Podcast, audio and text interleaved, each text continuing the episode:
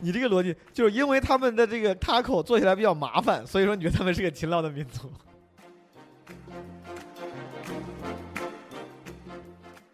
错，我觉得好莱坞是认可的，因为这三个人就包揽那几年的奥斯卡。网飞难得的，因为他们的这个不挑没标准，造就了一些好作品。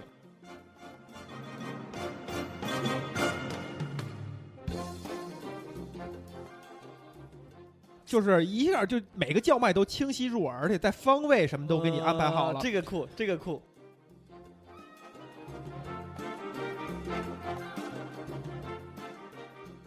他们对于死亡，他不认为是一种恐，是一件恐惧的事情，是一个很可怕的事情。是一个值得庆祝的事情。他们是一对，是一个是一个赞颂的庆祝。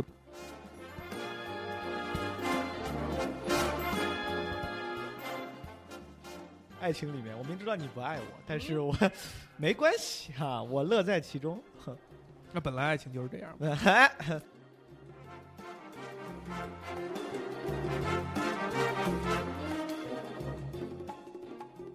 就这个就是，就是传递的情绪，就是一种你，我不知道你去墨西哥玩的时候，你有没有感受到，嗯就是那儿的人就是那种有那么一点逆来顺受。他妈抢我抢老子手机的时候，他逆 哎来顺受，哎我逆来顺受。你你你 没有没有没有是吧？没有没有，咱可以先说别的，先说这个事儿不重要。啊，就就我我我同意，我觉得这个跟社会的不发达程度有关系。有关系。这个我当时在瓜纳华托的时候，墨西哥啊城西北北边的那个城，就我被抢手机那个地方。那当时我在那个城市正好碰到那个教堂有一个葬礼，我碰到那个葬礼，我我就也是爱凑热闹，我在门口等着他们那个葬礼结束，那些人出来，嗯。他们那些人出来，跟我妈跟我大姨那么大的那种妇女互相拉着手，哎呀，就是这别太难过顺便。啊，对，人家不会说这么有有文化的词儿，对吧？就说哎呀，你说这咋人咋都真糟啊，真好个人，就是你能感觉到他们、他们说的那个神，我对我来说特别熟悉，那个嗯。神态，嗯。说的那个话虽然我听不懂，嗯。他穿那个衣服，那个碎花的那个那种中年妇女穿的那种棉袄，嗯。但是其实当然夏天不是棉袄，就是那种那种那种我们叫坎肩儿，我都很熟悉，对，都是都是你印象中你嗯。大姨大姑那个、那个样子。哎，你说逆来顺受，其实是到我倒没有直接用这个词儿，但是我能我能它能唤起我对底层大众的那个形象，我觉得是共通的。我觉得他就是这就是那种人，是的。啊，这就是我刚开始说的，就是为什么我说我有点惊默，就是因为我也觉得特别亲切，就是那儿的人那个咱们最穷的国家好像都特别亲切，那种亲切哈，其实其实你可以从更广的维度上去证验证它。就很多人都说墨西哥人也是勤劳、勤劳、勇敢的，嗯对吧？对。就是很多人都说说美国将来就会被要么被穆斯林占领，要么被墨西哥人占领，因为他们呃能生，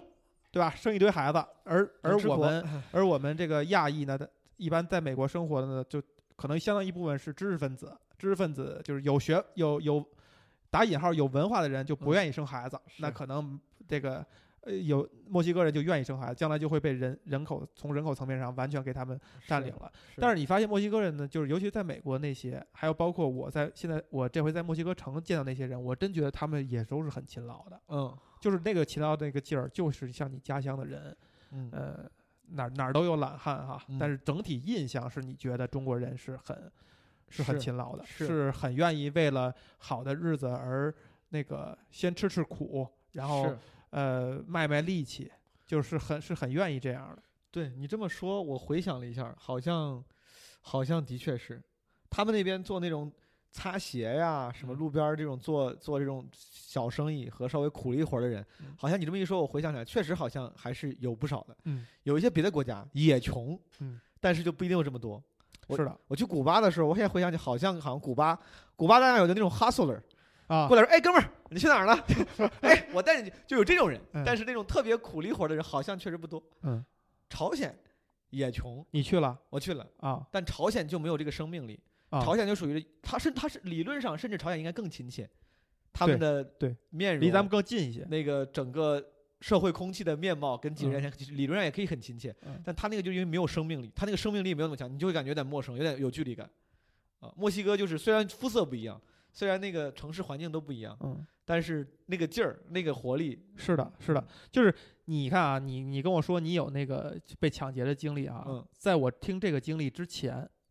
我一直认为墨西哥人就太友好了，就包括我去那几天那几经历，我觉得怎么能这么友好？就是好像就没见过游客的那种感觉似的，嗯就是嗯，不是一个司空见惯的，呃，来自于一个经常见识有旅游的人来的那种对旅游的人，亚洲人也是，亚洲人少，对旅游人彬彬有礼，不是那样的感觉，而就是他们就是天然的就很好奇很爱笑，很友好。然后我在墨西哥被好好好几次被人抓着要合影，哎呃是吗？那女小小女学生十二三岁似的，哎，就是他说我也听不懂啊，那意思是能不能给你照个相？我说好好好，照个相来，吧，照个相，是是那那我倒没碰见，可能因为你长得帅，我长得好一点，我长得哎好一点，对是是是，你知道就行。就是一个就所以我一直的印象还是对，这就我在墨西哥游玩的经历让我对这个国家印象非常好，经经验经历也很愉悦，对吧？也很也很美好。也很愉愉悦，也很美好，而且呃，顺着咱们刚才说那点，就嗯是。他的勤劳还体现在就是 taco 这种东西哈嗯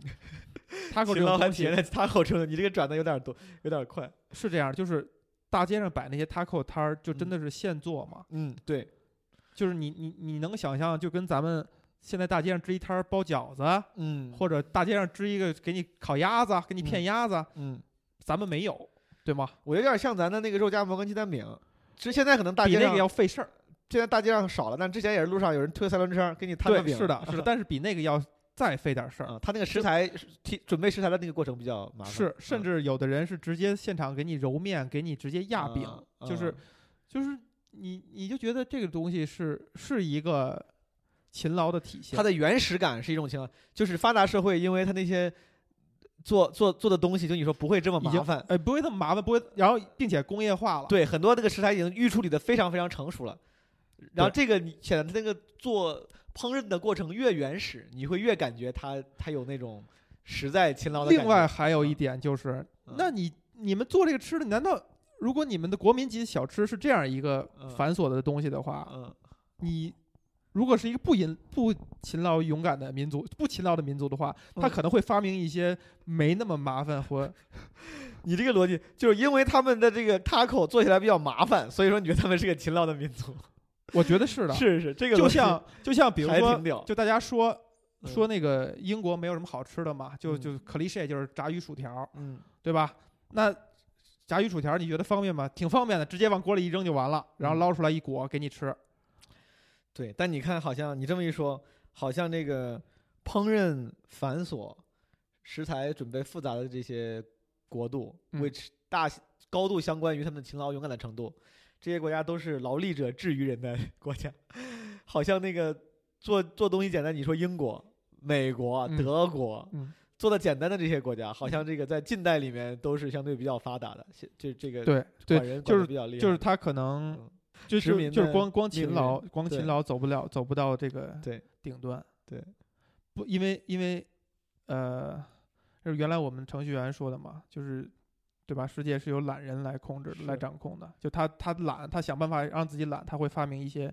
机制或者发明一些更工业化的东西。你当时为啥去墨西哥？就是纯去玩儿。呃，是一呃是一个非常长的故事，但嗯基本上可以算作呃纯去玩儿。而且我在之前我做的功课仅剩看了 Netflix 出的六集的 Taco 纪录片儿，呃，就是从完全从饮，因为我以前就很喜欢吃 Taco，我很喜欢，我很喜欢吃 taco，我太喜欢吃 taco。对，对对，我也是非常非常喜欢。嗯，就我觉得这好多好好多民族都有发明这种拿一个小饼儿卷一个嗯东西，然后一下往嘴里搁的这种体验，嗯因为嗯他觉得我一个饼卷了这个东西，就是给你搭配了这个食物的最佳配比，嗯，呃，这个用的香料的最佳的状态，是，然后你就听我的，没错儿，你就这么吃就完了，嗯就说明他们非常自信。嗯。就比如咱们的饺子嗯。啊、包子、什嗯。么这个馄饨、嗯，烤鸭等等，就是自信到，哎，你就听我的，没错儿，就这么卷，都在里，看都看不见，但是你，我跟你说，我跟你，说好吃，对吧？然后墨西哥就是 taco 什么 burrito 什么就嗯就这一套，全都是全都是这样的。然后西班牙也是 tapas 也是，我这小盘儿，我这张小饼干儿上放的这东西，对，你就直接一口给你放，好了，给你放好了，你就吃就完了。嗯，就它真的就是一种他对他的文化、他的饮食的一种自信的方式。然后你一吃，你就觉得确实是这样的。嗯，嗯我之前上学的时候，我们那个城市有个 taco 店，就特别简陋的一个 taco 馆，不是嗯那种美国人做的那个连锁店，嗯就是一个就是几个墨西哥人做的那个特别小。嗯我天天去，而且我在我去墨西哥那几天也是，就是基本能吃 taco 我都一定要吃 taco，还挺喜欢。你知道它会有分几种吗？就是茴香豆的茴字有几种写法？你我我我分都是按馅儿分的，你是你啥呀？我特别都按肉分的嘛，carnitas 嗯 carnitas 羊肉吧，猪肉，猪肉是那个是那个就是拿一个就好几土耳其烤肉夹馍似的那大棍子那儿，好像是 carnitas 是猪肉，嗯还有什么？反正美国那边 chicken beef 什么对对对对啥，嗯但是这墨西哥那边好像稍微再多一点。我我当时在墨西哥墨西哥城用那个我忘了是用 Yelp 还是用那个 TripAdvisor 嗯查了一个排名很高的。嗯我去那儿之后我不认识他那个墨西那个西班牙语嘛，我嗯就拿 Google Translate 比了一下，嗯，他那个配料类型更多，对的，对的而且很多是内脏，有一个大类就是牛内脏杂、牛眼，然后，有一个大类就是内脏。对它我看那个六集 taco 纪录片儿哈，每一集讲一种 taco，其中嗯有一个大类就是全是用内脏的，那个是在墨西哥街边儿最流行的一种。对，因为内脏也是相对便宜一点儿吧，食材相对便宜一点儿，然后呃风味儿也多一点儿。我本来特别不能吃内脏，但是嗯后来我看他那个评分很高，我就要了一个就是那种内脏大杂烩，就是里面放了好几种内脏，啊，确实也吃不太出来，因为切的很切的很细，对，切切的很碎。了，切的很嗯碎了，就是我咱们这些就包括很多北京小吃也是这样，好吧，切的形状让你看不出来了。讲一讲一个跟 taco 有有关的故事。好，呃，那个六集纪录片里啊，其中有一种 taco 嗯是，就是很寒酸的一种 taco。嗯在那个纪录片里呢，其实是，呃，他说是卖五 piso，五 piso 就已经非常非常便宜了，嗯基本上非常便宜的一种 taco。那种 taco 好像基本上就是，就是把饼一折，是对折的，中间你看不出来有有给留馅儿留的余地，就折成了一个扁饺子的状态，里边加一点切碎了的肉泥。嗯呃，纪录片里的做法呢是，就是非常寒酸那种小作坊，他们在家里边做好了，接上馅儿，然后码在筐里，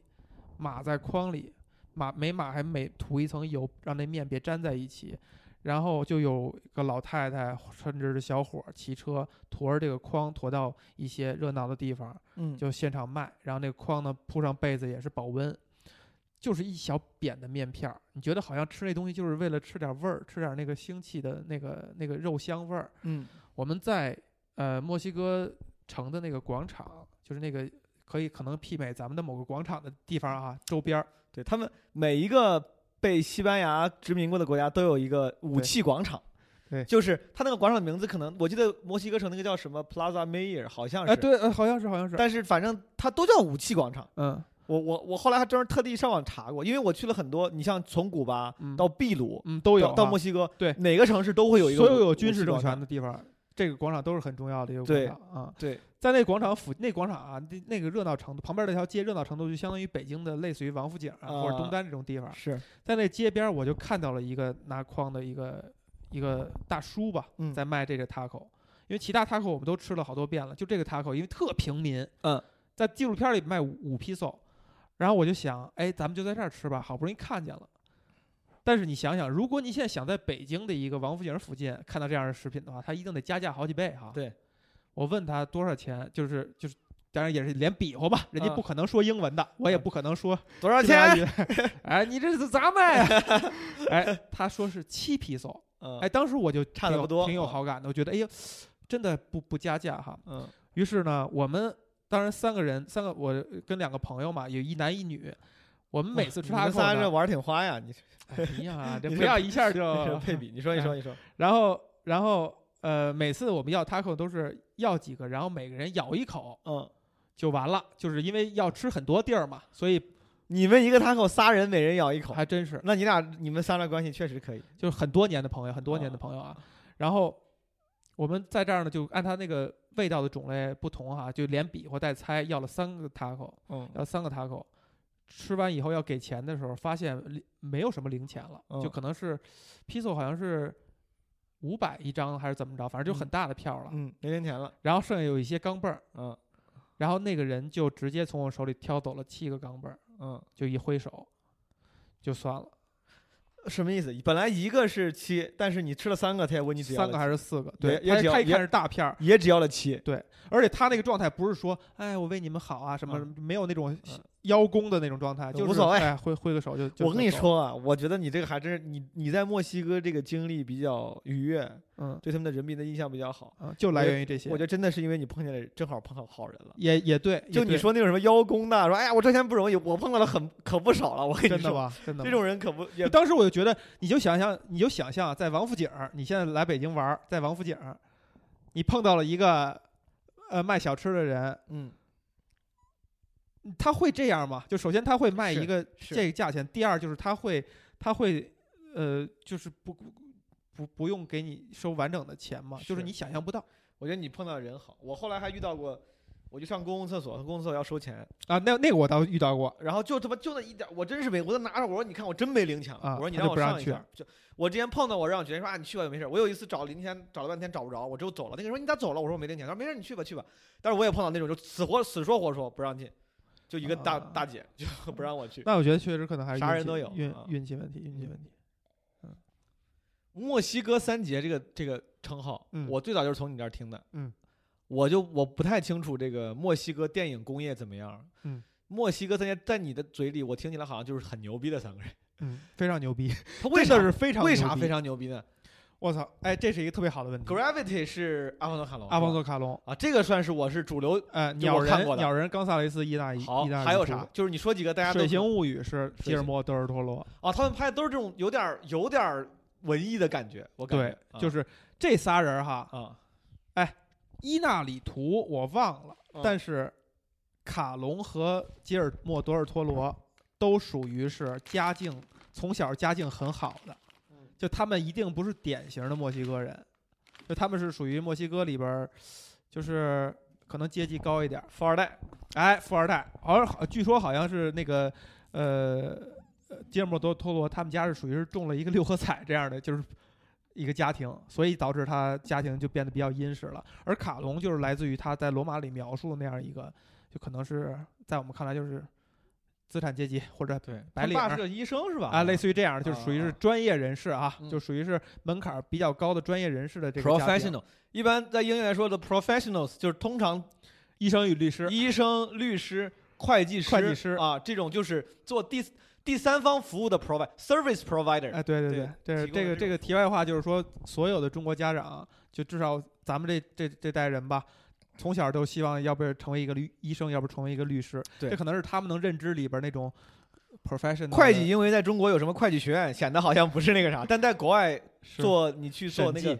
对做这个第三方的这种 independent auditor 这种还是都挺赚挺多的，还是挺赚赚啊挺多的。因为，他们那边的税这个事情比较重要，嗯，每一个人都像都像都要拥有一个律师跟自对私人医生一样而且他们又比较懒，他们需要一个 accountant 帮他们搞报税的事情。对，中国是因为税这个事情，政府帮你搞得已经很清楚了，就是你嗯交的都买的东西都已经税在里面了。对，啊，所以说会计在中国好像没法跟医生、律师，大家大家认知程度也不太一样，通常不是要认知程度也不太一样。嗯，就是这三个人里边啊，这三个导演啊，就可能感觉他们都来自于呃稍微富贵点儿的人家，而且为什么叫三杰呢？就是人家都还是闯荡好莱坞工业，就还是指的是在这个语境下，不是说在墨西哥本土上面他们就把这电影电影做的怎么样，他们还是他们仨是墨西哥人，但是最后闯出名声都是在墨都是在好莱坞，都是在好莱坞并且是被好莱坞从上到下的，从票房到艺术认可全都认可的，就他们也都嗯拍过票房很高的电影儿，也都导出过在文艺领域、艺术领域，甚至三大欧洲三大电影节被认可的你刚刚说那几个，我感觉都比较偏文艺。他们拍过什么？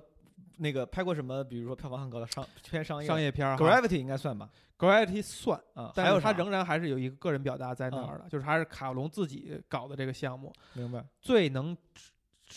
呃最能最能回答你这问题的就是《哈利波特》第三部，《哈利波特与阿兹卡班》是阿方索卡隆的第一部，呃。就被大家广广泛熟知的啊商业电影，他之前导过《远大前程》嗯和那个《小妇人》，这种嗯就属于是欧美经典文学的执行者，就是就是定期会拍一部《远大前程》，定期会拍拍这些名著，那找来一个呃这个工业导演来给搞一搞，时不时搞一个傲慢与偏见啥的。哎，就是这样的。他那个已经拍的不俗气了，就已经他能展现他的才华了。但是真正让他进入大家视野的，就是被主流片场非常认可的就是《阿兹卡班》。这《阿兹卡班》也是，呃，书是《哈利波特》里边我最喜欢的一本儿，电影儿也算是这七这个八部八八个电影里边我最喜欢的一部。哈利波特我也都算是从小看，而且看过好几遍了，嗯，我都很难挑出一个最喜欢的。你为什么最喜欢阿兹卡班？因为阿兹卡班就阿兹卡班就第三本之于《哈利波特》，就像《冰与火之歌》的血色婚礼之于这整部长书，它是那个它是那个 button，就是就是这这个作品让人觉得哦不一样啊的那个 button。阿兹卡班囚徒是是哈利波特学了那个就是召唤召唤那个那个木对对，那护身守卫那个以及真正把他上一代的那几个人带入到这个故事来啊，就他一下开启了这个故事不是一代人了，是两代人，好像是并并且上一代人之间这个这个冰山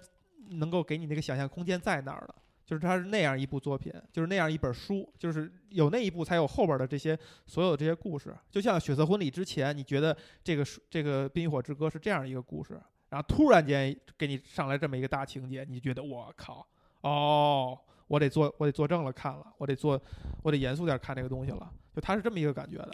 这是墨西哥三杰，哎，墨西哥三杰就是 卡隆，相当于在商业上的成就，可能比那那二位还要再强一点儿。然后嗯吉尔莫·德尔托罗是，他是导过那个《地狱男孩》，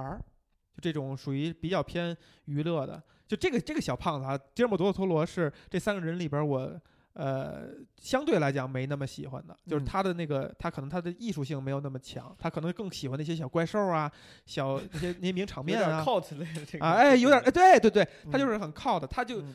就是我记得奉俊昊哈，他拿完奖以后被采访的时候，人家说你为什么导出了这么一个这么一个稀奇古怪的电影就是好莱坞那些记者啊，没没话找话，就是说这个《寄生虫》是一个稀奇古怪的电影。嗯，奉俊昊说说说说说说呃，because I I'm a fucking weirdo，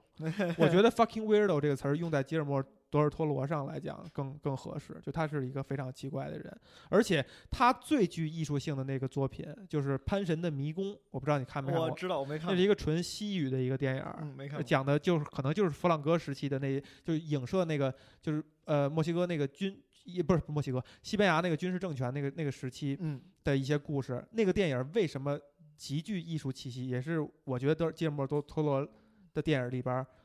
更出挑的一部电影，就是因为那部作品据传闻是阿方索卡隆。在背地里花了很大的功夫帮他一起去磨剧本，他虽然最后挂了一个监制，但是那个他的自己的作者性是也是所以说参与其中这个拍的好，还不是因为他，是因为阿方索卡隆。咱不敢这么说啊，但但但我更愿意这么相信，因为他的他跟他其他作品相比，差别还是比较大的。你说这个马来那个叫啥？那个墨西哥三杰不是大家这个瞎评的，是这个像相当于是共识。是共识。为啥有这个共识？这个共识是谁的共识？这个共识，我觉得就是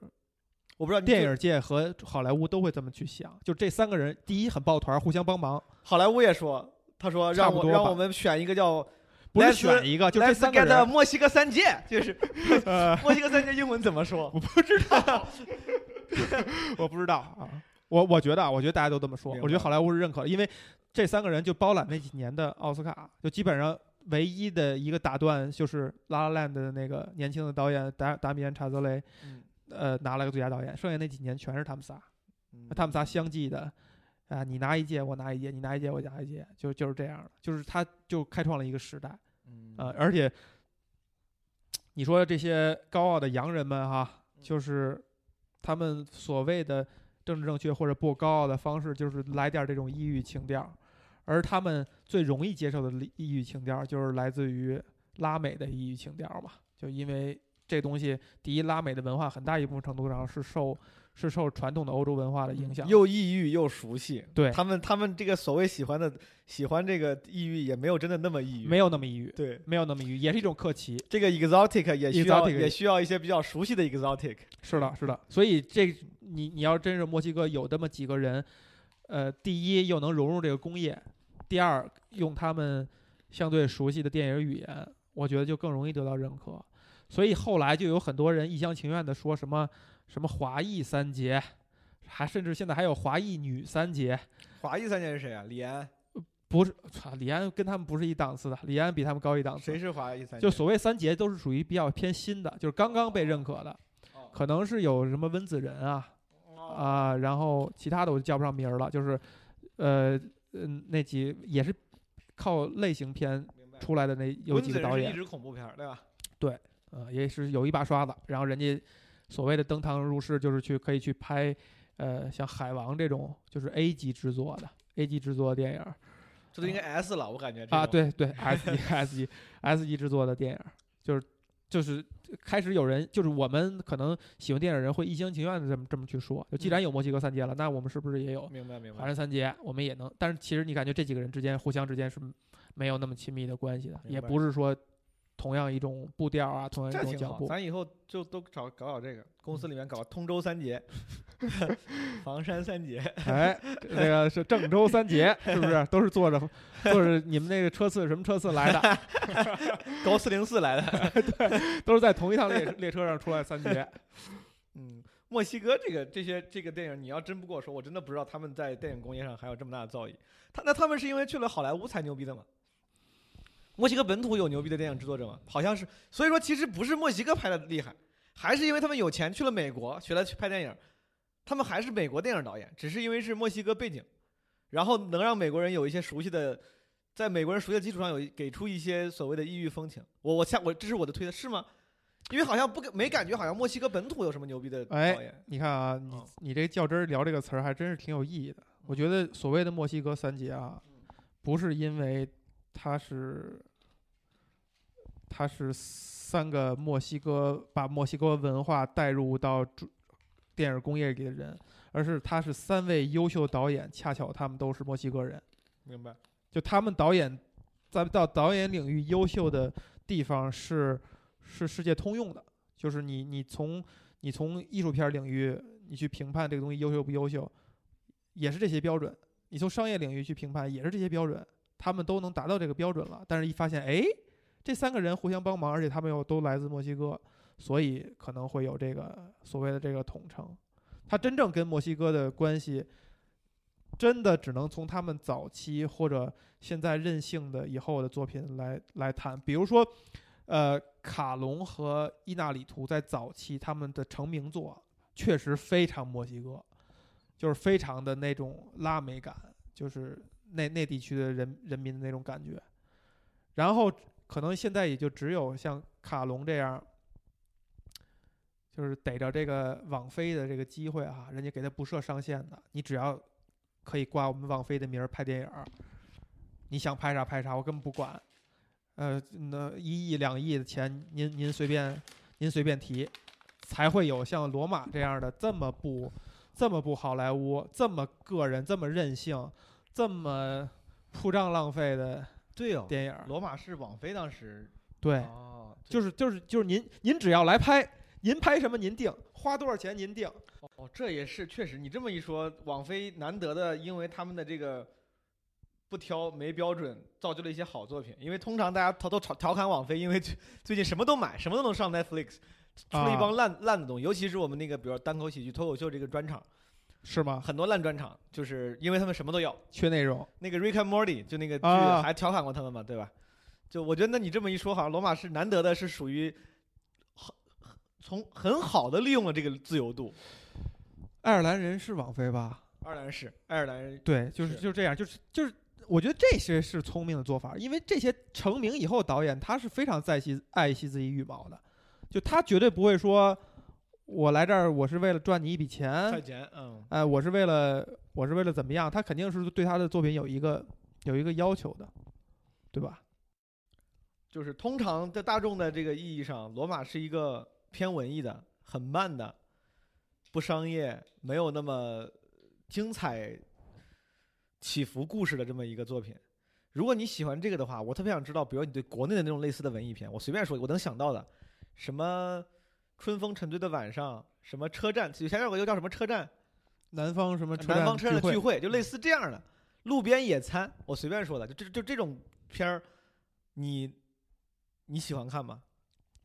还是说你觉得我这个类比不准确？你觉得他们不是一类片？当然肯定不是完全是一类片子，是一个方向的片子。对。但是就是我我我这个类比还是有一定共通之处的啊。嗯我只是说，如果你喜欢那个的话，这些你你对你来说有吸引力吗？这些我肯定是有兴趣的啊啊。那你刚才提的那些，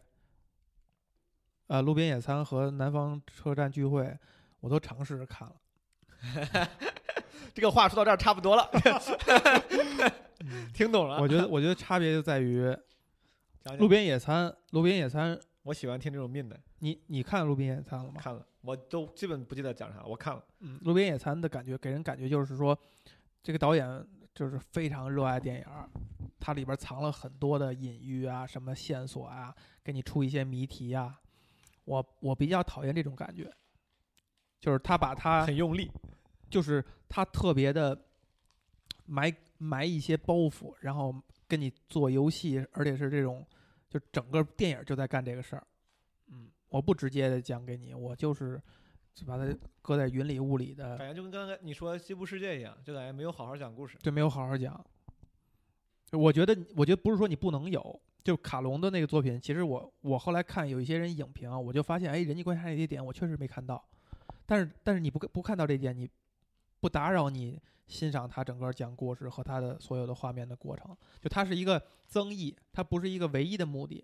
有的电电《路边野餐》在我看来就是，还有包括那个什么《地球最后的夜晚》，嗯，在我看来就是那些东西好像是它唯一的目的，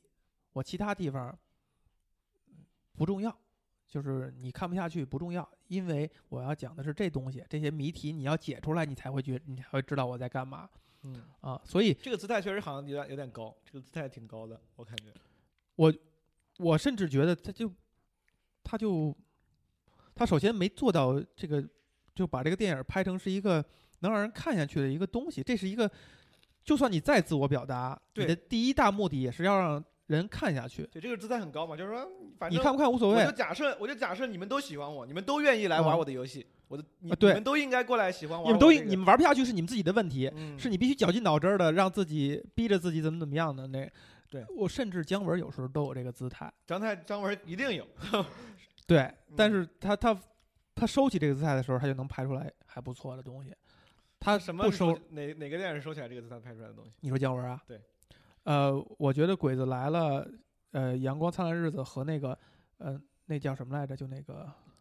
让子弹飞。《让子弹飞》都属于我我觉得那那那不是他没他收起来，那个时候他可能还没有，这几部都是他靠前的，应该是前三部吧。不是前三部，他中间有一部那个《太阳照常升起》啊，哦，对，《太阳照常升升起》我就觉得《太阳照常升起》是最最最明显的一部。就是他藏一些东西啊嗯什么，但但那还好，这就是比较通畅。他他其实都挺通畅的，包括后来这两部什么《一步之遥》什么的，我觉得至少看前一半你都觉得特别顺畅，嗯，就越越往后就越越越难受。奇。怪，我看一部我觉得很奇怪，我说拍的很奇怪。就前面挺顺畅，但是后边就觉得哇，这大哥怎么了？啊？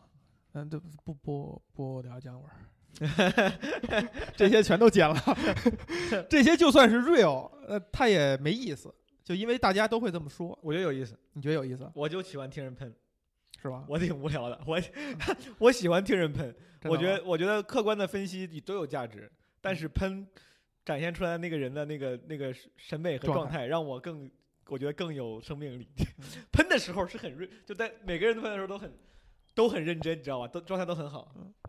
但是所有事儿都这个东西啊，就说回来嗯就是一个缘分问题，嗯就是因为任何一个东西再好的电影，它都有角度能喷出来，嗯，对吧？所以我我我是觉得喷是没有意义的，嗯这这这也就是我，比如录播客，嗯，基基本上从来不喷作品，就是你这东西不喜欢。你知道为啥你博客不红吗？你如果是因为这个，我也认了，是吧？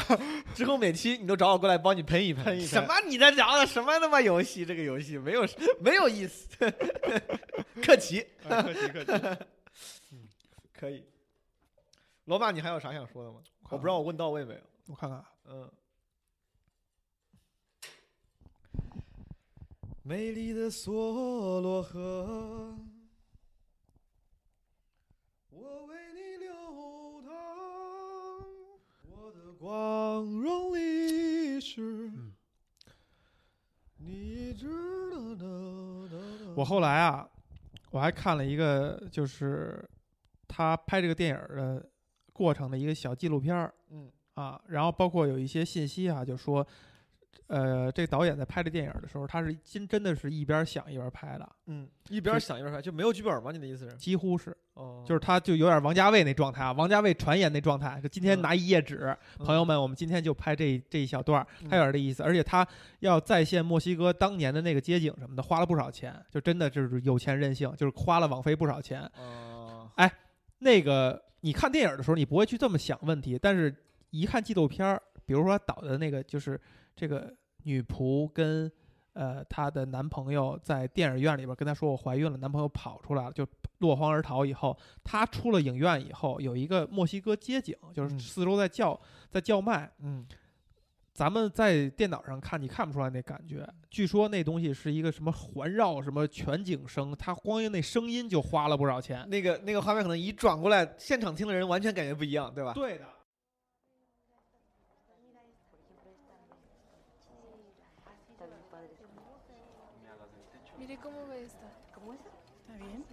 ¿Te gusta, Cleo? Está bonita. ¿En cuánto me la va a dejar? No, pero con descuento de cliente antiguo. Ay, déjenme ir a preguntar a la patrona, ahorita vengo. Aquí compramos el mueble para el cuarto de Toño y Paco, que ahora está en el de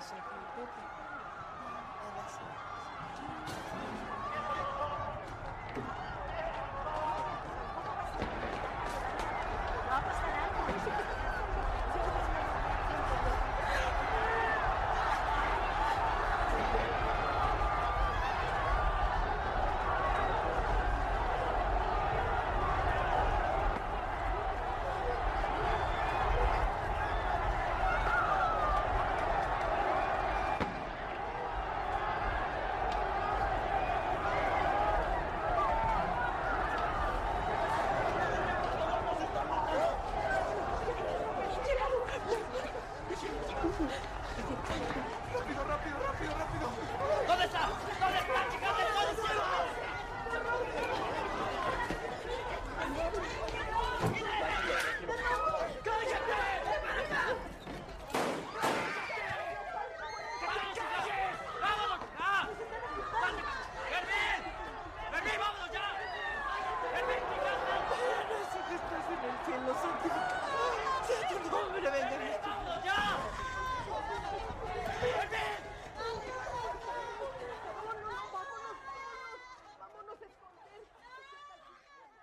就是一下就每个叫卖都清晰入耳，而且在方位什么都给你安排好了。哦这个酷，这个酷，这个东西我还不是光要说这一点，这个有意思。就是你看他那纪录片里边，当现场导这戏的时候，嗯，你才能够意识到，因为那个镜头在电影里边其实没有什么额外的表达。对。那他为什么费劲巴拉导这场戏？那多费劲！你像，那些都是都不是演员，都可能就是随便找的群演。嗯你要每个人说啊，你也说什么，你说什么，你这块声音大点。他为什么要费劲巴拉的找那么一大票人去干这个事儿？嗯，个人情怀，真的就是个人，就是说这东西存在我脑海当中，我非常理解，我非常。它存在我脑海当中，我就要把它复现出来。嗯呃墨西哥当初什么样，那年那个年代什么样，那些人在卖什么，在怎么怎么叫喊，嗯，我就要重现出来，因为他，因为他落实到了出来有这么一个镜头，我就要展现出来。就这个东西让我觉得特别特别有魅力，就是也是一个导演，就是导演在导这个电影的时候，他为什么他觉得世界上所有故事就那么几个，嗯。为什么大家还在不停的拍电影？就是因为有一些东西是其他人比如没做的，或者说没想过要做的，然后我突然间觉得我很想做，我很想怎么着，而且甚至是我在这过程当中，我就要想明白，我为什么当初脑海里边、记忆里边会有这些细节，这些细节到底对我来讲意味着什么？他可能随拍这个电影，他随去想，嗯，这个事儿太有魅力了，就是太让人激动了，就是阿卡隆挺好。就是就是，如果有人能够允许他，就允许我给我投钱，我去拍，我去回忆这些事儿，并且让我把我这个脑海当中这些事儿想清楚，就是我为什么一直魂牵梦萦的想着这几个片段，为什么这个保姆给我留下了那么深刻的印象，嗯那他他是一个多幸福的一个状态啊嗯，然后他就会把这个幸福感和又如果他是很在意自己作品的话，就会传递到这整个这部作品里边。嗯，就这个就真的是一个特别艺术、特别艺术创作的一个一个感觉。嗯，这个情怀挺好，阿波罗好，有我做博客的风范了，是不是能体会？有那么一点对可以说是电影版的 对基本无害了。基本无害啊！电影版的基本无害第一期 小标题叫什么来着？什么家庭什么疫情观察我？都忘了，我本来写的什么疫情，然后后来他们不让不让提这俩字我把疫，情给删了。嗯，有点我的意思，是吧？而且他拍的时候啊，真的就是按着时间顺序拍我，非常能理解。我觉得这种一边拍一边想。网飞还给你钱，然后给你一个机会，这这是一个创作者送给自己的礼物，就是嗯尤其是对于怀旧嗯或者对于记忆中这种东西，他们有有情节的人，确实是有那个执念，想要还原重现，就是挺还挺 对，而且嗯为什么他说这是他的，就可以看作他的第一部电影为什么他会看？他会说他是看作他的第一部电影儿，就是因为就是可能这个时候他才觉得有点那种处子之身，就是我在到底拍电影是一件什么事儿？嗯就是可能他以前拍电影方法全是错的，就是电影可能就是应该是一边拍一边想，嗯然后我把这个事情想明白，嗯，并且把它能够呈现出来的一个过程。这可能就是这个低级的电影，就像低级的播客，哎，要提前规划安排。是的，像咱们这种高级的播，哎，就是 improvise，对吧？Go with the flow 你。阿凡达卡隆越来越像咱们这个境界，我觉得我觉得挺好，哎，挺好，挺好。比较 real。嗯，你看完这电影以后，就是光从电影来讲啊，不算你旅游的这个经历，光从电影来讲，你会对墨西哥的当地的那些人民会有一种什么样的印象？很模糊。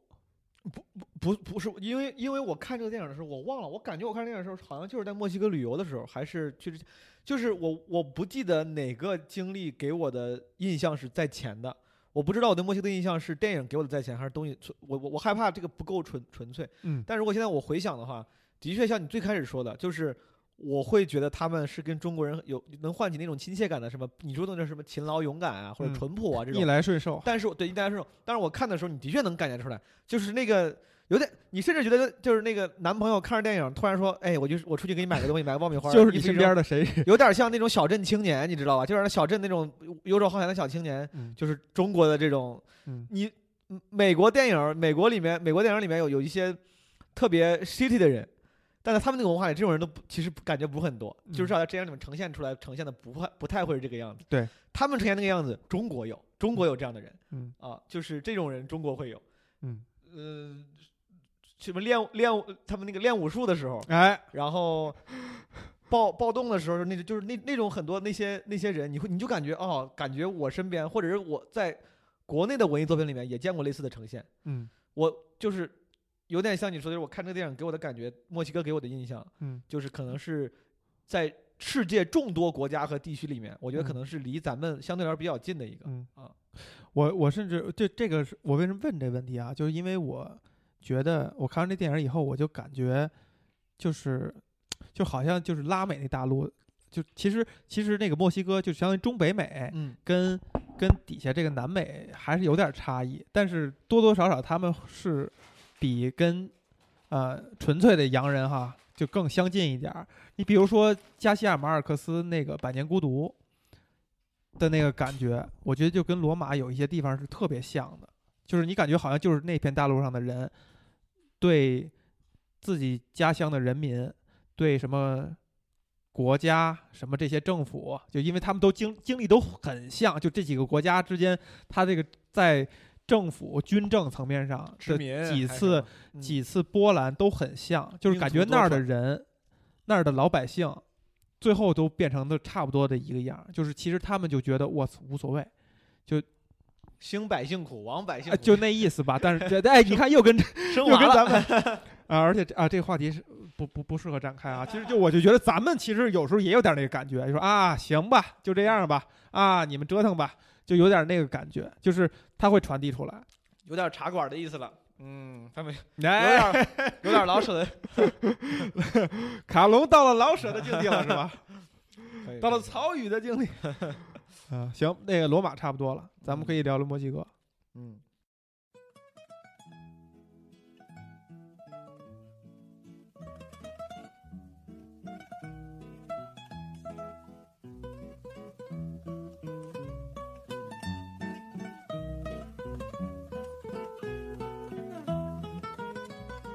你去过南美吗？这回去墨西哥时候第一次去南美，墨西哥算南美吗？不算南美，中北美吧，说差不多。拉丁美洲。拉丁美洲嗯，在你去过的国，你去过欧洲吗？没有，我也没有。我去过的地儿非常非常少，美国、墨西哥、日本、泰国，在这么就是你去过的国外，你墨西哥排第几？喜爱程度上，哇靠！你老问这种排排坐的问题，这就很这就很让人痛苦。问这个就才能才能有是的有观点，有有，这是我反正是我还还想再去的地方。勾引你观点的一个方式。反正我还想，就是其实美国哈，嗯，去年去的时候就是那种可去可不去的状态，去就是为了要看红磨坊。就咱俩刚认识，认识第一天我就提过这事儿，嗯，咱俩刚好的时候，咱俩咱俩的还在这个你侬我侬时期，嗯没有没有，就是就是为去就我就觉得就人就是文化霸权，就你你要想想看那个红磨坊的音乐剧，你只能物理物理程度上的把人挪到纽约去看才行，喜欢吗？非常喜欢。非常喜欢。嗯，你看音乐剧里面最喜欢的是哪个？最喜欢的《红磨坊》是你最喜欢的吗？音乐剧啊啊，你看过芝加哥，看过《红磨坊》，你应该也看过一些遍。啊，《The Book of Mormon》，啊，然后呃，汉密尔顿你看了吗？汉密尔顿没看，那个《哈利波特》，就这几个里面，哈利波特、芝加你哥觉，得哪个比较好？还有那个 Once 啊 Once，、，Once，都市音乐剧，都市爱情。因为那是一个电影改的，那个电影的导演我非常喜欢。我一直以为那个是音乐剧改的电影，电影先有电影，先有电影再有音乐。我对音乐电影、音乐题材的电影和音乐剧电影都是就毫无抵抗力那个。导演还导了另外一个 Once 和还有一个 Begin Again，Begin Again，嗯 Begin 然后后来有一个叫 Sing Street，对对，哦，Sin Street 是另外一个风格了，就是英国的一帮演因为这个导演就是一个爱尔兰人，都柏林人，哦哦。都柏林人，他他去他去导完那个 Begin Again，我破口大骂，说我再也不跟这些 supermodel 合作了，就那个 Begin Again 歌还不错，里面有些歌，啊。嗯。他就他非常不喜欢那段经历，就觉得那些人就简直就好莱坞那些明星 rude，、哦非常难伺候，然后就回回去了。Sin。Street 挺酷的，很喜欢，我也很喜欢。嗯那个导演也算是我很喜欢的一个导演。这就我就是属于不记名，我都不知道他们三个是一个导演导。对导演名字我反而哦，嗯，咱们聊过这个嘛？嗯那个导演就后来那个 Modern Love，就是他哦是他做的项目，他他可能导了几集吧。哦，对，咱上次吃饭的时候你提了，嗯嗯，Modern Love，Modern Love 后来我看完了吗？好像看完了，对，后来我看完了嗯，bipolar，Bipolar 是。不是？来来，毛东，我来采访一下你的 bipolar 状态这个公开不公开？我没有，我没有确诊是 bipolar，、啊，我只是 bi，我只是有可能。你只是 bisexual 是吧？bipolar，他们他当时那个医生的原话是说你 bipolar 是阳性，我说阳性是什么意思？他说阳性就是很有可能是 bipolar，但是他问了我一些问题，bipolar 叫双向情感障碍，也嗯叫躁郁症，嗯我这对躁郁症，我只郁没有躁。他问了我关于所有关于燥的问题，我都是我说至少最近没有这些症状。嗯我说所以说你的结论是啥？他说嗯，那看起来反正你郁是肯定了，他说你这个燥可能还没有呈现出来。你信任医生的这些话吗？我我无所谓，没啥信不信任，我我不会让那个影响我，因为当时我看之前我就跟医生说，我说、我说我说我我说我其实我不太想看，我说看这个如果打个比方，如果有真有病，他会不会让我反而更加自我暗示，嗯。就是就好不了，就是哎呀我是个什么有抑郁症的人，或者我不想这样，我觉得这样有点自我就是脸悲惨化，然后你嗯。就陷进去。但我其实我觉得我现在挺健康，这个东西我完全没有让他，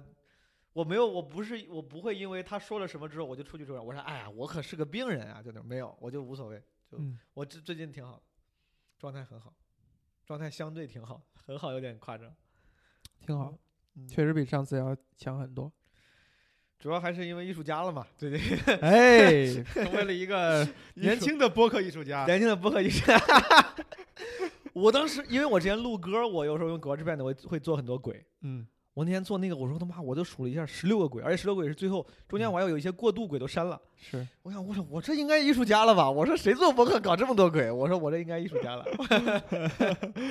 太蠢了。是，不不不不不蠢不是不是，不是所有的创作者必须得有这个陶醉的过程，他才能够认真严肃地对待这件事情，是不是？他如果自己觉得，哎呀，随便弄弄就得了，那是也出不了什么东西。算了，我我最近的想法就是，我觉得我出道即巅峰，准备在巅峰隐退。我准备，我准备在留下一个，对我准备这一期出完就不出了，就没了，哎呀那我还与有荣焉了，是不是？江湖留下我的美名，啊，很难再就没有了，没有这个机会了。哎呀，聊聊墨西哥，你去没去那个太阳金字塔？去了，去了，太热了，感受如何？感受太热了。哎，我跟你说，我这不是开玩笑，嗯，热的时候，很热很冷的时候，你生理不是很生不是很适愉悦的时候，嗯，你什么都感受不了。对你这个时候你那个心情就没有那么，那个你看，啊，我跟你的经历恰恰相反。嗯我刚到墨西哥城那天晚上，痛苦无比，就是特别难受。嗯后来我我后来第二天我意识到我可能是高原反应嗯啊，虽然墨西哥可能也没多高哈，嗯但是可能我就是属于高原反应敏感的一个体质。嗯反正那天就头疼欲裂欲裂，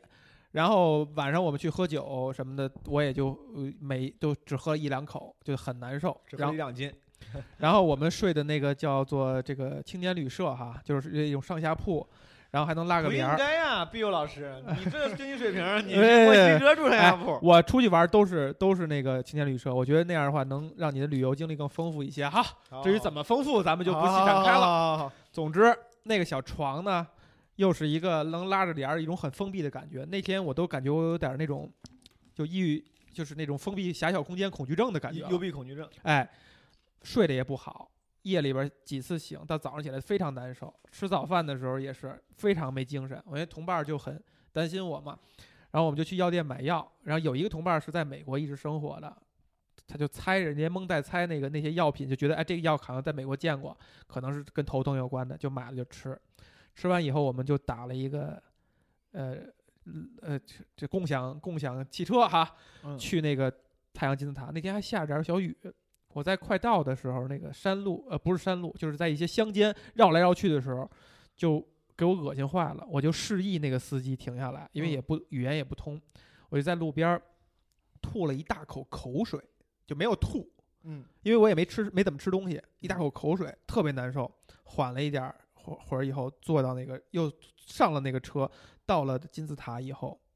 当我刚爬上金字塔的一层的时候，心旷神怡。对，豁然开朗。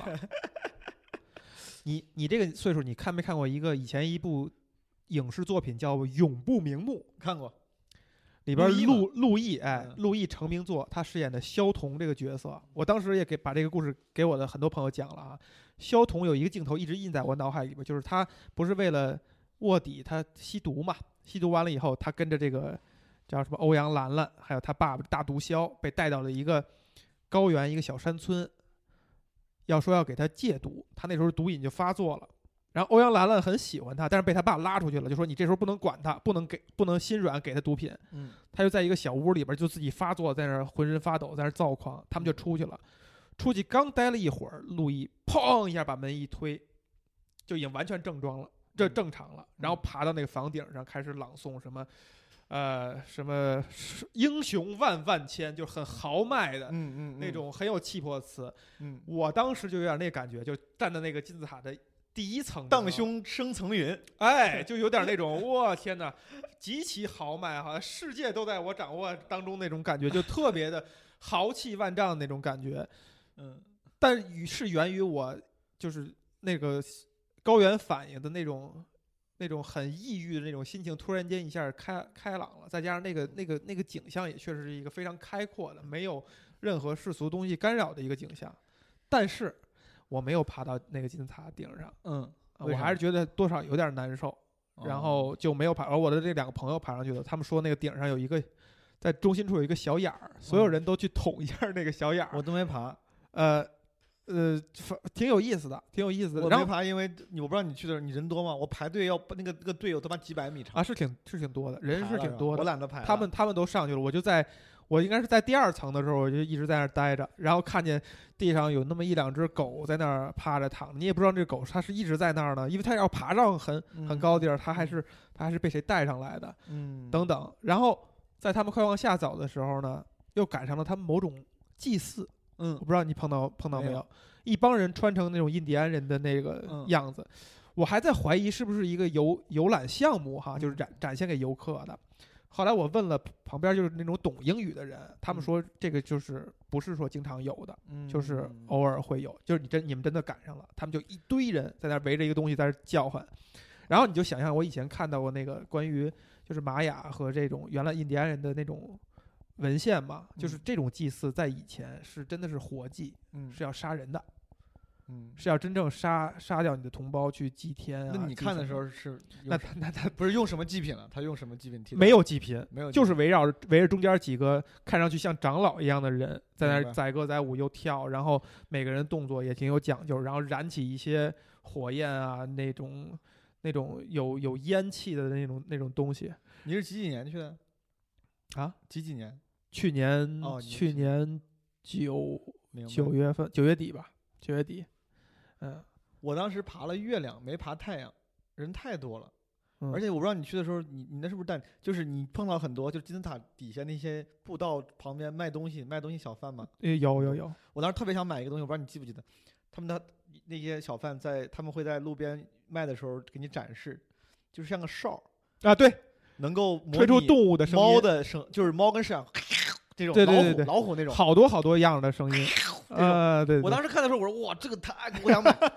我当时这我我见人都问多少钱，但是他们跑不可能因为你是游客，反正他报的价挺高的。我他妈比较抠，我就想着你可能是因为我是游客，你给我报高价。同样的心态，我当时就说，我说我再看看，再等等。后来就后悔了。对，后来我就想，我说大不了老子不带你景景区买，你景区肯定贵。我同样的心态啊！我我，回去去什么小商品批发市场买。我说真不行，回淘宝上什么义乌什么，这肯定有卖。没有，再也没有再也没见过。我一样同样的心态，就是有好几样哎物品都是在当地看上以后觉得很想买，就觉得哎呀往外走走，因为我们去的那条路呢是一条游客不多的路去的，是那人带着我们绕了一小山村，从后边绕过去的。我们想想，那就走大家这条路，可能在外边就会便宜很多。结果发现没有了。我太后悔了。后来我去了别的城市，我去故意去找那个就那些嗯，什么小商品批发市场啥的，再也没有那种手工艺品市场都没有。，对对，就只有我在月亮、太阳金字塔周围嗯见过那个。而且他那儿的那些纪念品的一个特别大的特征，就是他这个就等于说墨西哥这个他们所谓的他们民族的那种特征，就是他们对于死亡的嗯，对于死亡文化的那种拥抱，就是就很多骷髅的东西嘛是图案他们对于死亡，他不认为是一种恐是一件恐惧的事情，是一个很可怕的事情。是一个值得庆祝的事情。他们是一对，是一个是一个赞颂的、庆祝的，然后呃，大家一起去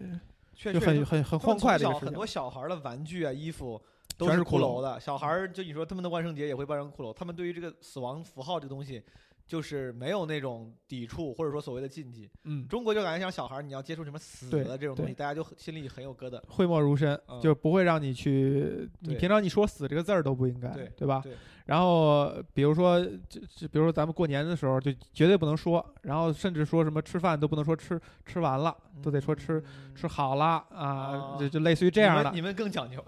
尤其是过年的时候嘛，嗯所以就是这个这个是一个挺大的一个一个不一样，就是他特别他特别拥抱拥抱死太阳、月，亮、金字塔当时那个算是是玛雅文化吗？还是阿兹台克？对对对，阿兹台克阿兹台克是呃。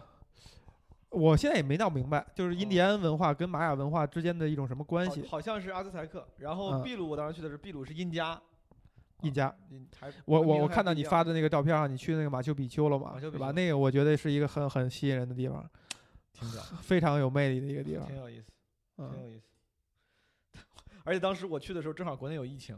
啊，然后我的我最大的感受是，当时我去马丘比丘的时候，我就听那个导游在旁边嗯偷听，啊听人说马丘比丘这些人是怎么死的，就是这个为什么成为了这个嗯，一个像是空中花园时代断断片对一下，那些他们那个那个马丘比丘王国的那个整个朝王朝覆灭了，为啥覆灭了？说主流说法是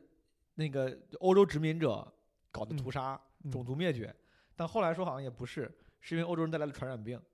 就一个一个国家王朝覆灭了，当然正值国内疫情，我特别害怕。我马丘比丘 是印加文明，嗯比那个比比真正西班牙殖民那个南美是要早很多的吧？没有，它其实没有那么早。他们当时是跟当时马丘比丘他们那个是被欧洲的对殖民者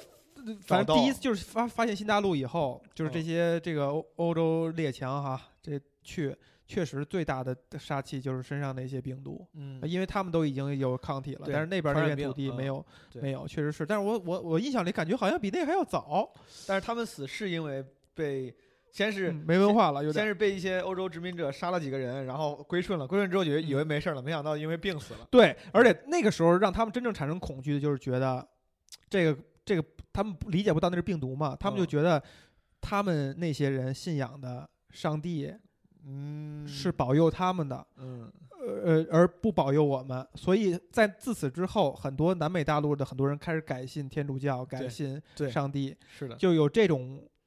有这种以为他们的神更牛逼。啊，以为他们神哇，他们你们的神太牛！你他妈过来之后，你那个魔鬼给我搞成啥样了？死了这么多人，我还是信你们吧，哥们儿！你们这个你们这个哪儿买的？你们这个主不错，哪儿请的？这破他妈玩意儿八毛是吧？买佛龛啊聊聊聊回墨西哥，啊！秘鲁是另外一个哎话题了。墨西哥我还有就还有一个很大的一个话题想聊，嗯就是我去看了墨西哥那个摔跤，你看了吗？啊没有，没有看啊？没看。我去了一个墨，我当时去了 Mexico City 排名第一的爵士 bar，哦，非常失望，是吗？太他妈失望。当然我嗯还直播了，我还直播了一部一波，太失望了。那个爵士 bar 确实不咋样，嗯，这个唱我的我们当时是就是有几个定点儿，一个是说墨西哥呃城里的一个米其林三星儿嗯排不上队，嗯我们还给人写信了，就说能不能给我们放在什么 waiting list 上面，嗯然后到时候然后到那一天呢，还现场又去了一下，人家也还是没有，都很爆满。但是你因为我去那儿借用了人家洗手间，我嗯放眼望去就全都是衣着光鲜的。洋人哈、就不是啊一定看上去不是不太像墨西哥人的那个墨西哥人也有很土地方多白人，墨西哥也是是是是，当嗯然了，当然，但就就是给人感觉吧，对对对就给人感觉。然后，然后另外一个印象深刻就是他那个摔跤，嗯那个摔跤我不知道你知道不知道，就是美国有那就 WWF 就那个、嗯就那些哎 W 我是不是说错词儿要了不要到 E？WWE 哈，嗯他就是他其实看上去很血腥，但其实是嗯演出来的，嗯嗯，对？吧？对就包括有一部电影那个摔跤王，呃，嗯米基洛克就是嗯他们表演的，就可能身上藏个刀片儿。嗯，然后摔完了以后，自己拿刀划一下，这出血，虽然演的我听起来有很都很疼。对，演演给大家，然后让大家。墨西哥那个就是一个类似于这样的，但是它的区别是在于它有剧情，嗯。它有好几波人，然后并且明确的告诉你哪波是正义的，哪波是邪恶的。嗯。就是就是正义的这些人，呃，出场的时候大家就欢呼，然后邪恶的人出场的时候，大家就很默契，就就不就在这吹口哨什么之类的。演的呢也没有那么血腥，嗯。但是一但是也是很夸张，梆梆在那拍地板，然后嗯。摔、摔完，然后配合音效，嗯呃，非常长，两个多小时，三、嗯。三个小时，三个多小时。嗯。我那两个同伴看的就都都要睡着了，就他们嗯。觉得真的是无意思。我看的巨嗨，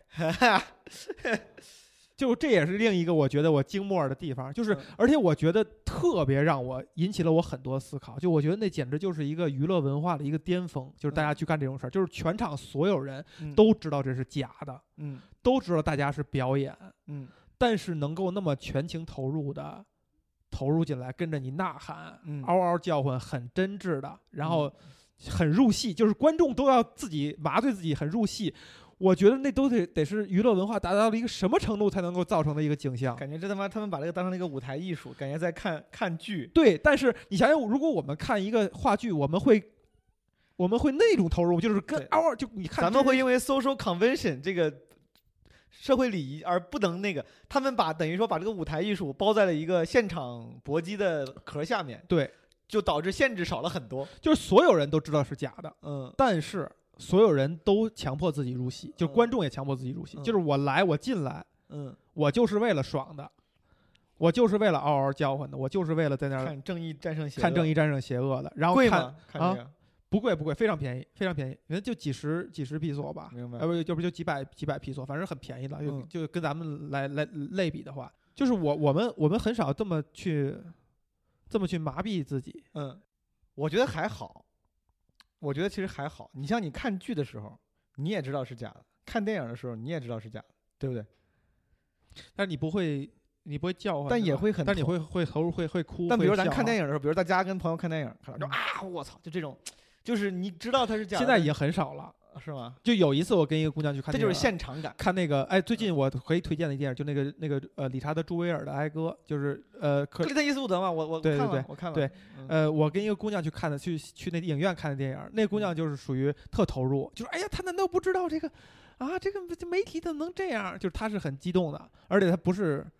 耍撒娇什么的这种装出来的哈，嗯是一个真的是很投入的。我我发现我已经很少能找到那样的那种投入了，就是你特冷静、特客观嗯啊，你就欣赏这个故事，你就欣赏他，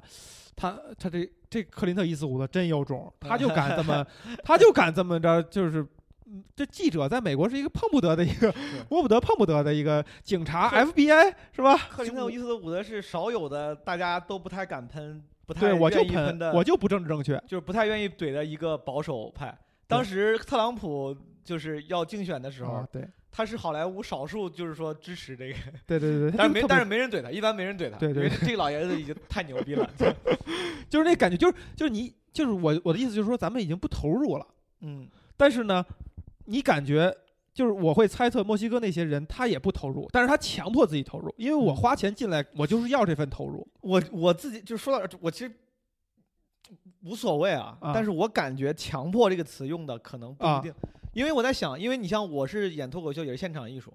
现场感有时候其实他们不一定不一定是强迫，他们就是现场的时候就是那样。就有时候你像我们讲段子，那个段子放在电视上你看，你会觉得啊，你就觉得无聊不会那样，，不会那样笑的。嗯现场的时候你会跟着就是上气不接下气的笑，有时候嗯，就是现场感它它会传染，快乐会传染，请你慷慨，come on。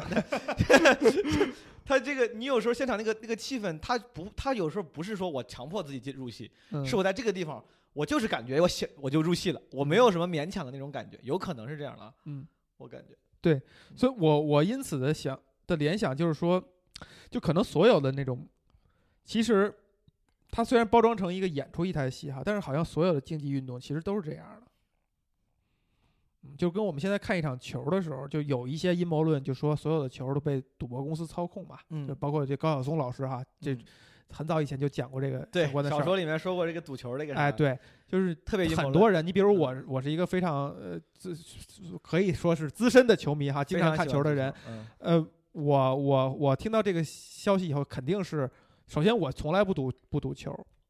啊、我还是很不愿意相信这一点的。但是我看完这个摔跤以后，我就感觉，就哪怕是这样，我觉得也没事儿，嗯就只要他还能让你投入的，嗯哪怕你是强我刚才用的词儿强迫，嗯或者说你其实不自觉的，嗯，你可能之后以后发现，哎，我怎么那么傻呀？我怎么现在还不自觉的？嗯，我我可能我怎么那么傻？我怎么刚才那么投入？嗯哪怕是这样，我也觉得，无论是什么方式，你能够进入那样一个投入的状态，嗯都一都很好，都很都很珍惜。嗯就哪怕最后确实就是所有的体育比赛都是被操控的，都是演演给你的，嗯你只要能说服自己能投入进去，你获得的那种激动和你彼时彼刻的那种感受是非常真实的。那个东西是是无法操控，是无法去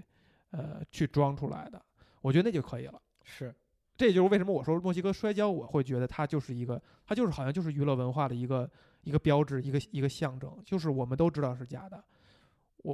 我甚至你不用告诉我皇帝的新衣，我们大家都知道，我们大家互相都会说，但是我们就是约定，在其中，我们约定好了，我们嗯乐在其中，我们约定好了，我们嗯我们投入，我们我们相信。对，嗯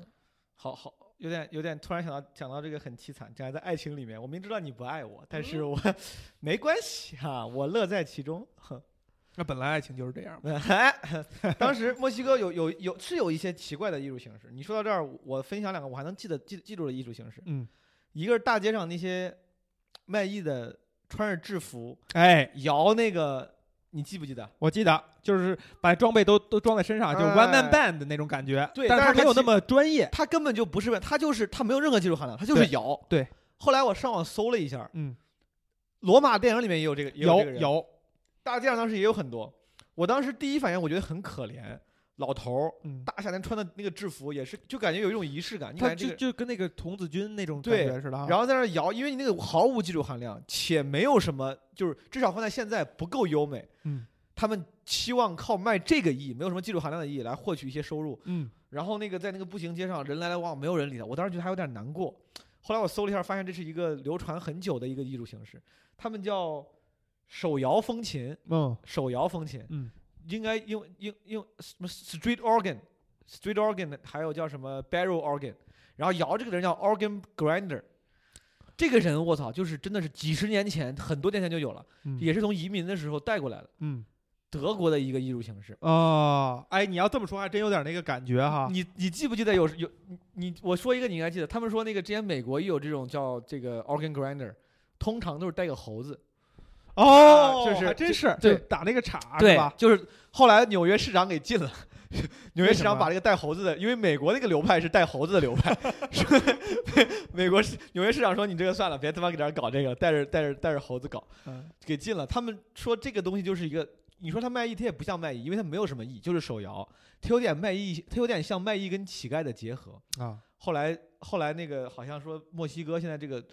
这个艺术形式还比较繁荣昌盛，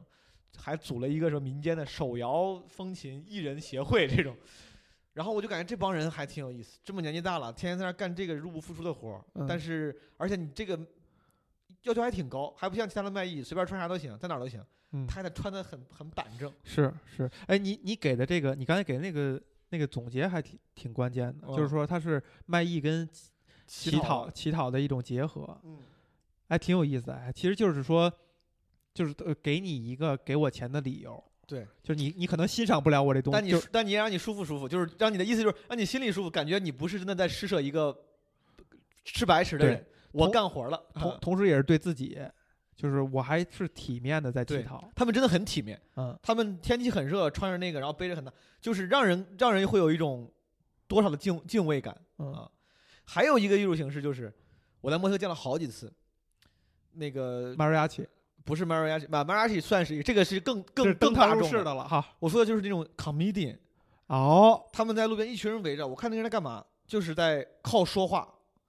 跟逗你笑，嘿，还不是他们不是纯讲段子，就是撂地的相声他们讲着讲着逗逗小孩儿，说哎你过来怎么怎么着，跟小我我没见着听不懂，啊，但是就是我感觉效果挺好的。我感觉这个是真的是有有绝活的民间艺人，因为你像我们讲脱口秀，还总讲究说这个灯光、气氛、场合都很重要。我们老有很多演员说这个不愿意去演堂演堂会，啊。因为气氛不对。那个。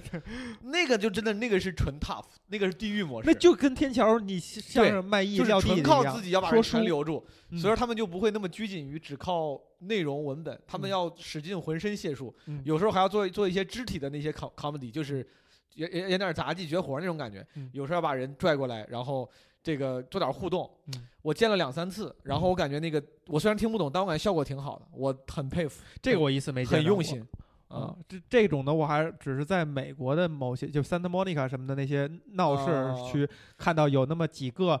肤色稍微有一些黑的人，然后嗯他们可能都是固定套路，什么让几个人站成排，然后从你身上翻过去啊。啊，然后你们猜翻的翻得过翻不过，翻不过的可以赌点钱，什么就嗯类似于这样的。然后说的话呢，也会是肯定是要抓人，要逗你笑的。嗯，啊，墨西哥的我还真没没没见到过。我感觉这，我甚至我甚至觉得这个民族的人，就好像娱乐形式是很单一的，就好像你你有没有觉得我们从小到大，就是父母那一辈儿，他们娱乐形式就就比较单一？我觉得跟社会空气有关。当然，当然按是是的，按高晓松的说法，可能是跟汉族人本身不是能歌善舞也有关系啊。但是我感觉咱们那咱们那咱们父母那辈，可能是因为社会空，你像现在咱们这一代玩街舞的啊，什么是的，是的，是的，是跟社会空气有关。啊就是那代人可能觉得你就玩好像是一件很奢侈的事情，对，就是乐和玩是一件很奢确实也没有。那个条件，嗯，咱们就不 going to details 了。但 mariachi 那个确实是能能从这儿可见一般墨西哥人，或者甚至是这个拉丁美洲人民能歌嗯善舞的这个，能歌善舞、乐观，能够自能够让自己很欢乐、很高兴的那个大街上哇，几个人就开始有一个广场。嗯我当时去了一个 Turkilla Museum，啊 Turkilla Museum 对面有个广场，有几十个那个 mariachi 的 mariachi band，就在就在那儿，就感觉在斗歌还是啥，就反正就跟就就搞，这么厉害没啥人啊，就在那儿自己搞，挺开心，特别嗯开心。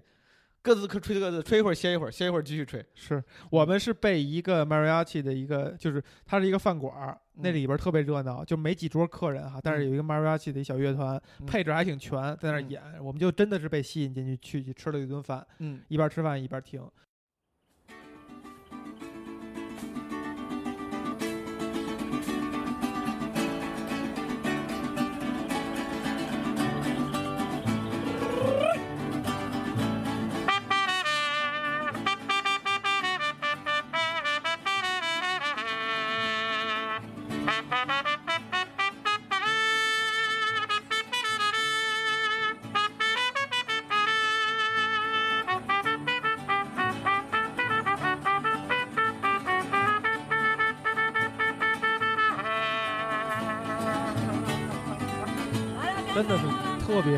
哎，我觉得特别好，就是他们那个氛围特别感人，就特别能感动、感触你。没几桌客人，但是人家很投入，特别乐在其中。那几个老、老家伙之间的关系，你也感觉是特别默契。是然后另外一点就是，我们是第二还是第三，就是唯二的唯三的桌的客人，其中有一一个现象是，就是我有一个感觉是墨西哥人就是都是一大家子，就是一出去吃饭就是巨巨大的一大长桌，嗯。就是好多人坐在一起，你可能是人家庆祝什么东西啊，可能是谁的生日之类的，但是感觉他们非常就家庭很庞大，然后然后跟那个马瑞亚奇这些小乐团哈、就有点那种就是老主顾的感觉，就是你嗯。动不动哎你点一首啊这边嗯。唱，或者说哎你上来唱一首，他就上嗯。起来一个人就就跟着那个乐团一起去唱了，这个氛围我可真没我可真没见过，就是拉丁美洲意大利，这属于啊对，就是他们那种。就特不特没有外人儿的那个那那个感觉，就是你说他唱多好吧，就是肯定比普遍意义上的黄种人要通音律一些，但是也绝对不是说歌唱家的那种程度他。们挺通音的，我觉得这个真是他妈老对头儿我看这没啥文化，怎么的学的乐理？怎么是的搞得这么是的就是他，你就感觉那个东西是更比咱们要更通更对通音律一些，是气但氛挺好。就是氛氛围，就是你感觉是，就是如果你类比的话，就是随随便便大街上的一个人，他能够很享受到一个音乐当中，嗯这个事儿是对于，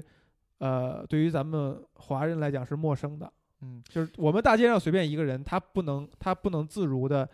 或者就不是随便所有的人都能够享受到音乐当中。是我感觉这是不是跟这个地理位置也有关系？咱们作为农耕民族，这种黄土整个这个气质就很内敛，就很很不开放。对，我们有一句话叫“七嗯世为人才通音律”啊，嗯这这句话，你看它背后的意思就是说，嗯在这片大陆上，通音律的人是少数，所以他嗯还会把这门槛儿抬高了。是说你通音律哈，你唱歌不走调儿，你上辈子七七个辈子全是人，哦你才可能通音律啊。我们不哦通音律，是因为我们可能往上数两三辈儿，我们可能嗯就是小猫小狗是了。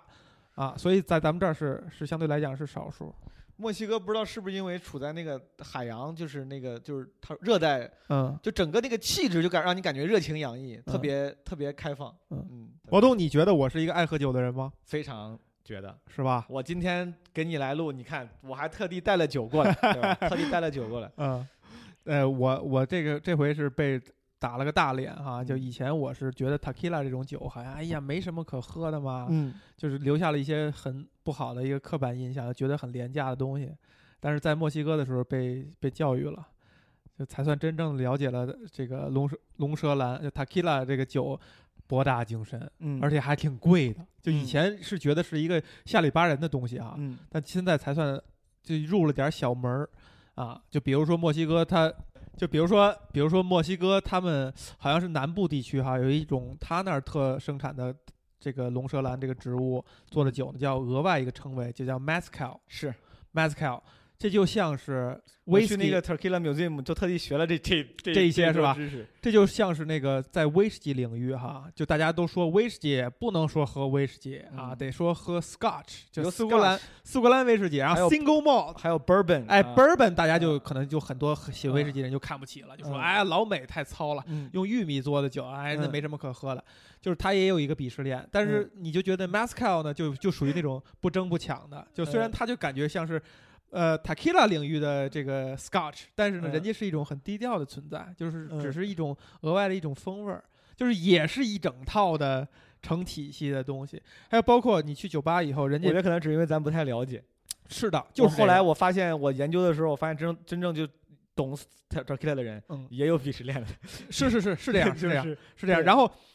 包括他们就用来 tequila 用来就是清口味的那个嗯小饮料，嗯他们也有一种讲究，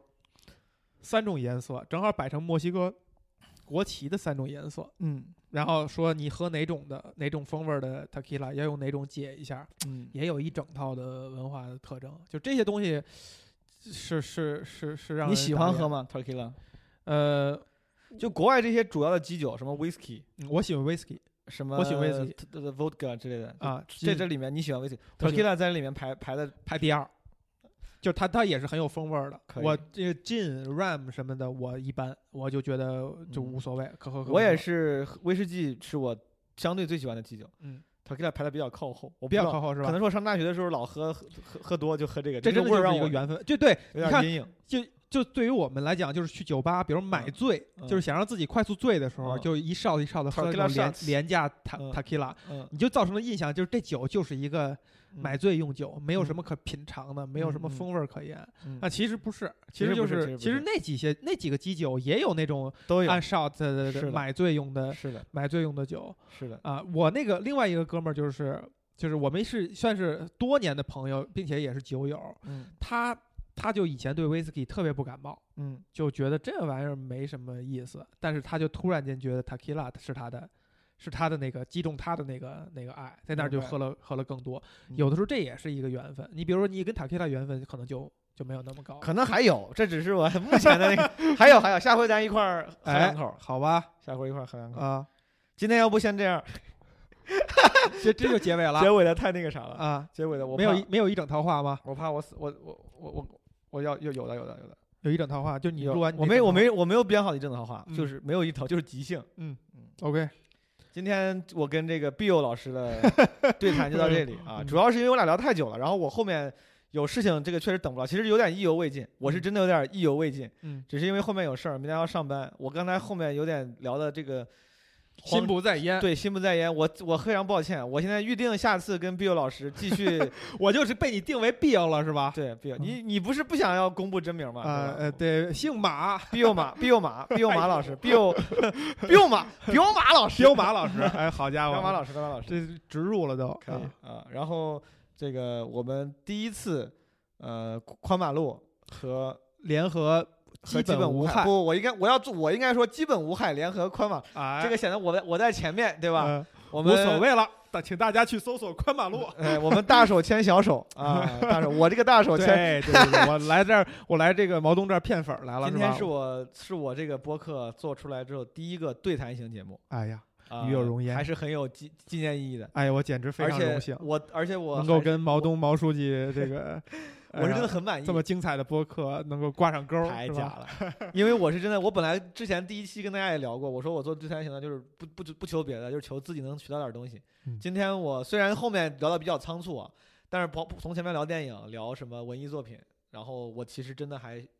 还挺满意的，感觉感觉客气了，感觉你回答了我很多问题。哎，我觉得一当我做对谈的时候，嘉宾虽然在你的节目里我是嘉宾，但嗯在这个节目里你是嘉宾，嗯我觉得嘉宾能够比我说的多，对我来说是我很自豪的一件事情，就是我能让你多说，然后我能多学，嗯而不是我一个人在哔哔哔，对吧？我觉得这个、今天这个状态是我所